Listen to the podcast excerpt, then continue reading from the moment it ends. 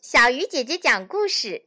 今天我们要说的故事啊，叫做《咪咪的玩具》。小花狗生病了，大伙儿都带来最好的玩具给小花狗解闷。小猫咪咪也来了，但是小黑猪偷眼看咪咪，发现它手上什么都没有。大伙儿开始送玩具了，有遥控飞碟。有声控老鼠，还有精致华贵的、让人不敢碰的小轿车。轮到咪咪了，大伙儿都把眼睛瞪得大大的。看到咪咪空空的两手，小黑猪更是眼睛一眨也不眨。没想到咪咪却说：“大伙儿把眼睛闭上，我才好把玩具拿出来。”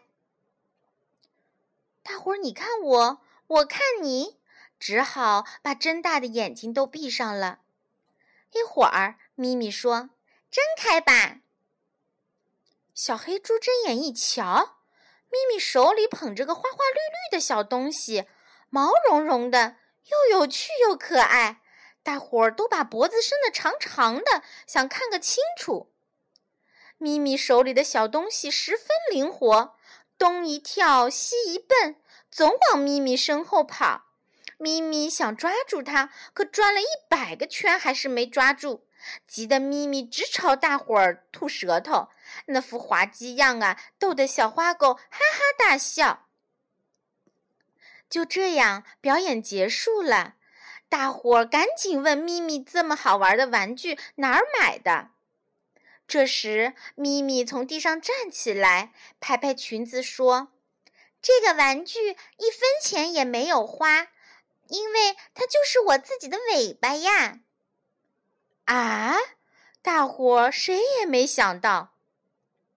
咪咪继续说：“这个玩具是我为小花狗精心设计的。我在尾巴上涂上颜色，卷成彩球的样子。看到小花狗那么开心，我真高兴。”躺在床上的小花狗感激地说。谢谢你，咪咪，你真好。